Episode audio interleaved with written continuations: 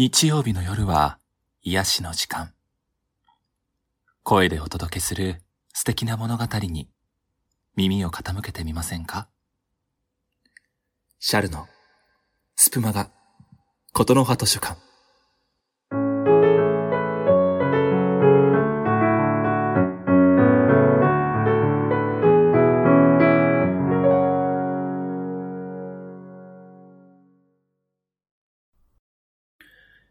注文の多い料理店、女、宮沢賢治。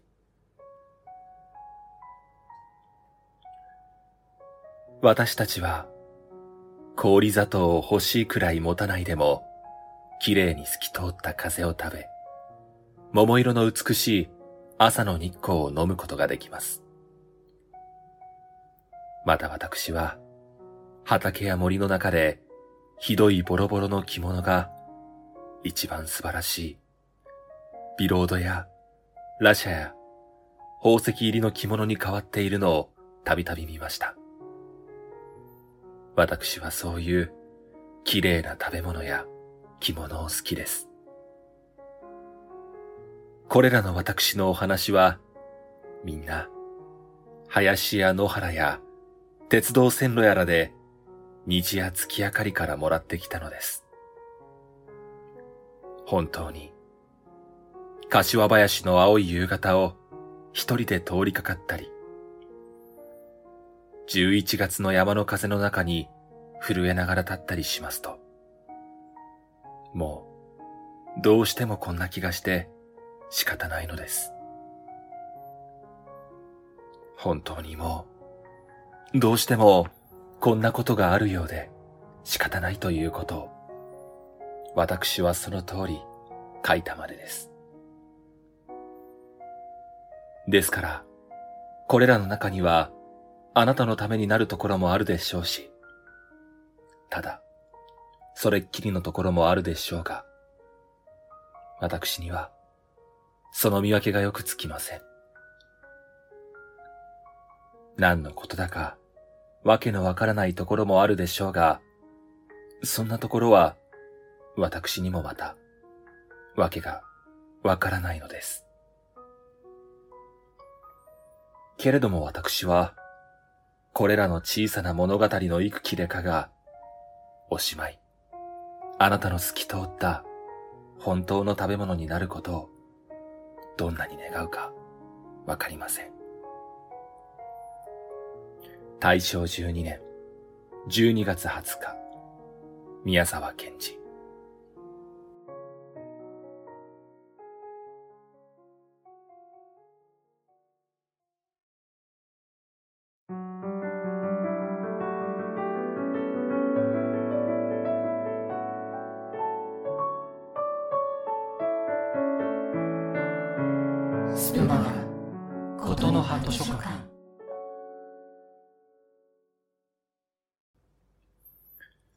皆さんこんばんは。毎日日替わりであらゆるジャンルのキャストを投稿する総合エンタメ番組スプマガ。本日は日曜日。ことの葉図書館へようこそ。今宵はシャルがお届けします。冒頭で読んだ作品は宮沢賢治の童話集注文の多い料理店の前書きの部分でした。大正12年、1923年12月。つまり、作品が書かれて約100年。長い年月が経ってもなお、たくさんの人から読まれ、愛されています。今日は、その中から、月夜の電信柱という作品を朗読していきたいと思います。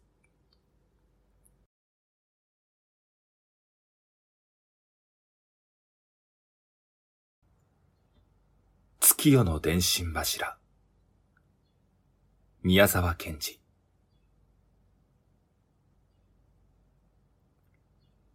ある晩、京一は草履を履いて、スタスタ、鉄道線路の横の平らなところを歩いておりました。確かにこれは罰金です。おまけに、もし記者が来て、窓から長い棒などが出ていたら、いっぺんに殴り殺されてしまったでしょう。ところがその湾は、線路見回りの甲府も来ず、窓から棒の出た汽車にも合いませんでした。その代わり、どうも実にへんてこなものを見たのです。九日の月が空にかかっていました。そして、鱗雲が空いっぱいでした。鱗雲はみんな、もう月の光が腹渡の底までも染み通ってよろよろするという風でした。その雲の隙間から時々冷たい星がぴっかりぴっかり顔を出しました。京一はスタスタ歩いて、もう向こうに、停車場の明かりが綺麗に見えるとこまで来ました。ポツンとした真っ赤な明かりや、硫黄の炎のように、ぼーっとした紫色の明かりやらで、目を細くしてみると、まるで大きなお城があるように思われるのでした。突然、右手のシグナル柱がガタンと体を揺すぶって、上の白い横木を斜めの下の方へぶら下げました。これは別段、不思議でも何でもありません。つまり、シグナルが下がったというだけのことです。一晩に重視もあることなのです。ところが、その次が大変です。さっきから線路の左側でぐわんぐわんとうなっていた電信柱の列が、大威張りでいっぺんに北の方へ歩き出しました。みんな、六つの瀬戸物のエボレットを飾り、てっぺんに針金の槍をつけたトタンのシャップをかぶって、片足でひょいひょいやっていくのです。そしていかにも、今日一を馬鹿にしたようにじろじろ横目で見て通り過ぎます。うなりもだんだん高くなって、今はいかにも昔風の立派な軍歌に変わってしまいました。どっててどっててどっててと、電信柱の軍隊は、速さ世界に類いなし、どっててどっててどっててと、電信柱の軍隊は、規律世界に並びなし。一本の電信柱が、ことに、肩をそびやかして、まるで腕木もガリガリ鳴るくらいにして通りました。見ると向こうの方を、六本腕木の二十二の瀬戸物のエボレットをつけた電信柱の列が、やはり一緒に軍歌を歌って進んで行きます。どっててどっててどっててど。二本腕木の公平隊。六本腕木の竜騎兵。どっててどっててどっててど。一列一万五千人。針金固く結びたり。どういうわけか、二本の柱が腕木を組んで、ビッコを引いて一緒にやってきました。そして、いかにも疲れたように、ふらふら頭を振って、それから、口を曲げて、ふーっと息をつき、よろよろ倒れそうになりました。すると、すぐ後ろから来た元気のいい柱が怒鳴りました。おい、早く歩け針金がたるむじゃないか二人はいかにも辛そうに一緒に答えました。もう疲れて歩けない。足先が腐り出したんだ。長足のタールも何も、もうめちゃめちゃになってるんだ。後ろの柱はもどかしそうに叫びました。早く歩け歩け。貴様らのうち、どっちかが参っても、一万五千人みんな責任があるんだぞ。歩けったら。二人は仕方なく、よろよろ歩き出し、次から次と柱がどんどんやってきます。どっててどっててどっててど、槍を飾れるトタン棒、すねは柱のごとくなり、どっててどっててどっててど、肩にかけたるエボレット、重き務めを示すなり。二人の影も、もうずっと遠くの緑青色の林の方へ行ってしまい、月が鱗雲からパッと出て、あたりはにわかに明るくなりました。電信柱はもうみんな、非常なご機嫌です。今日一の前に来ると、わざと肩をそびやかしたり、横目で笑ったりして過ぎるのでした。ところが驚いたことは、六本腕木のまた向こうに、三本腕木の真っ赤なエボレットをつけた兵隊が歩いていることです。その軍歌は、どうも、節も歌も、こっちの方と違うようでしたが、こっちの声があまりに高いために、何を歌っているのか聞き取ることができませんでした。こっちは相変わらず、どんどんやっていきます。どっててとっててとっててと、寒さ肌へをつんざくも、などて腕木を下ろすべき。どっててどっててどっててと、暑さ硫黄を溶かすとも、いかで落とさんエボレット。どんどんどんどんやって行き、今日一は見てるのさえ少し疲れて、ぼんやりなりました。電信柱は、まるで川の水のように、次から次とやってきます。みんな今日一のことを見ていくのですけれども、今日一はもう、頭が痛くなって、黙って下を見ていました。にわかに遠くから、軍歌の声に混じって、おいっちに、おいっちに、という、しわがれた声が聞こえてきました。今日一はびっくりして、また顔を上げてみますと、列の横を、背の低い顔の黄色なじいさんが、まるでボロボロのネズミ色の街灯を着て、電信柱の列を見回しながら、おいっちに、おいっちに、と号令をかけてやってくるのでした。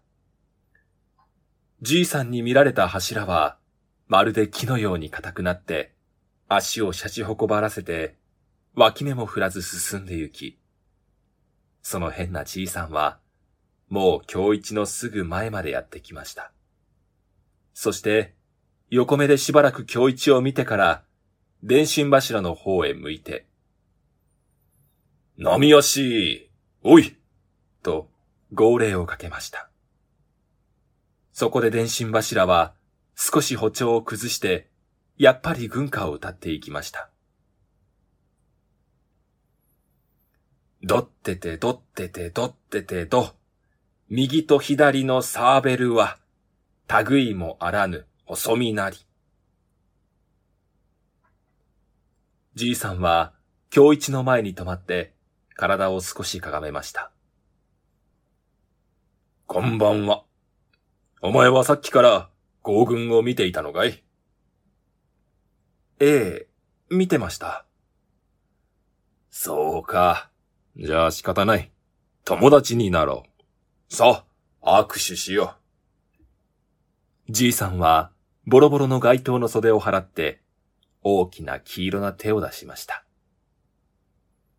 京一も仕方なく手を出しました。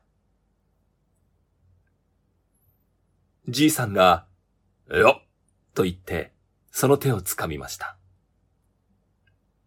するとじいさんの目玉から虎のように青い火花がパチパチっと出たと思うと、京一は体がビリリッとして危なく後ろへ倒されそうになりました。あはー、だいぶ響いたね。これでごく弱い方だよ。足とも少し強く握手すれば、まあ黒焦げだね。兵隊は、やはりずんずん歩いていきます。どっててどっててどっててど。タールを塗れる長靴の。歩幅は360尺。今日一はすっかり怖くなって、歯がガチガチなりました。じいさんはしばらく月や雲の具合を眺めていましたが、あまり京一が青くなってガタガタ震えているのを見て気の毒になったらしく、少し静かにこう言いました。俺は電気総長だよ。京一も少し安心して、電気総長というのは、やはり電気の一種ですか？と聞きました。するとじいさんは、またむっとしてしまいました。わからん子供だな。ただの電気ではないさ。つまり、電気のすべての長。長というのは頭と読む。取りも直さず、電気の大将ということだ。大将なら、随分面白いでしょう。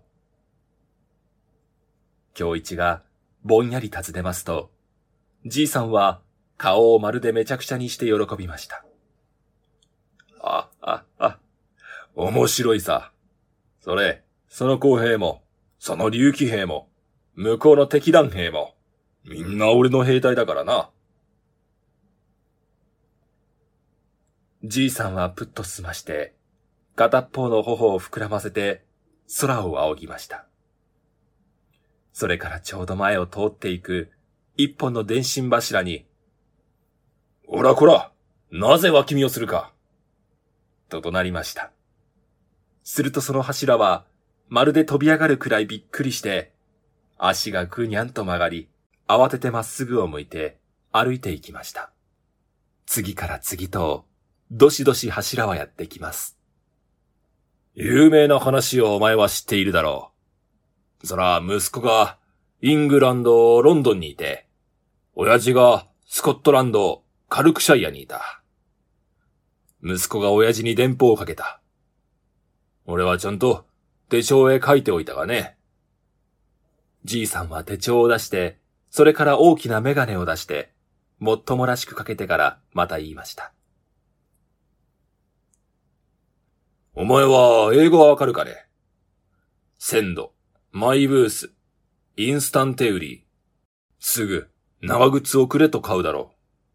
すると、ガルクシャイアの親父め、慌て腐って、俺の電信の針金に長靴をぶら下げたよ。あ、あ、あ。いやー、迷惑したよ。それから、英国ばかりじゃない。12月頃、へ行ってみると、おい、明かりを消してこいと、上等平殿に言われて、新兵が伝統をふっふと吹いて消そうとしているのが、毎年5人や6人はある。俺の兵隊には、そんなものは一人もないからな。お前の町だってそうだ。初めて伝統がついた頃は、みんながよく、電気会社では月に100石ぐらい油を使うだろうか、なんて言ったもんだ。あ、あ、あ。どうだ。もっともそれは、俺のように、勢力不滅の法則や、熱力学第二則がわかると、あんまりおかしくもないがね。どうだ？僕の軍隊は、規律がいいだろう。軍歌にもちゃんと、そう言ってあるんだ。電信柱は、みんなまっすぐを向いて、すまし込んで通り過ぎながら、ひときわ声を張り上げて。どっててどっててどっててど、電信柱の軍隊のその名、世界に轟けり。叫びました。その時、線路の遠くに小さな赤い二つの火が見えました。するとじいさんは、まるで慌ててしまいました。ああ、いかん。記者が来た。誰かに見つかったら大変だ。もう進軍をやめなくちゃいかん。じいさんは片手を高く上げて、電信柱の列の方を向いて叫びました。全軍、固まれおい電信柱はみんな、ぴったり止まって、すっかり普段の通りになりました。軍歌はただの、ぐわんぐわんといううなりに変わってしまいました。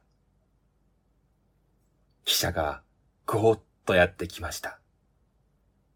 機関車の石炭は真っ赤に燃えて、その前で皮膚は足を踏ん張って真っ黒に立っていました。ところが、客車の窓がみんな真っ暗でした。するとじいさんがいきなり、おや、電灯が消えているな。こいつはしまった。消しからん。と言いながら、まるでウサギのように背中をまん丸にして走っている列車の下へ潜り込みました。危ないと、京一が止めようとしたとき、客車の窓がパッと明るくなって、一人の小さな子が手を挙げて、明るくなったわーいと叫んでいきました。電信柱は静かにうなり、シグナルはガタリと上がって、月はまた、鱗雲の中に入りました。そして汽車はもう、停車場へ着いたようでした。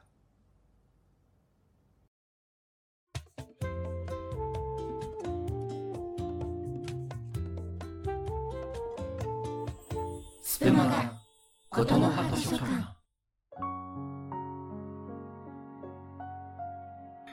いかがだったでしょうか？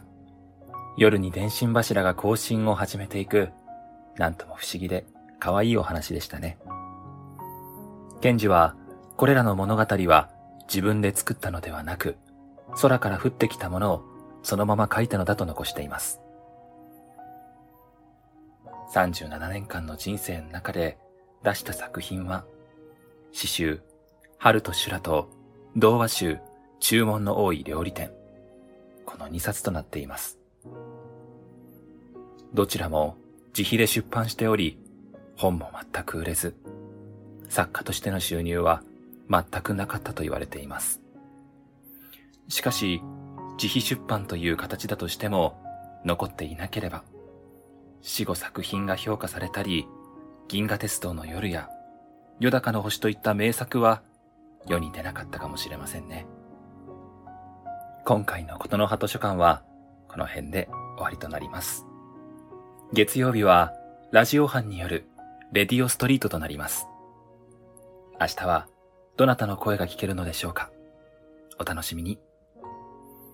本日のスプマがお届けしたのは、シャルでした。またね。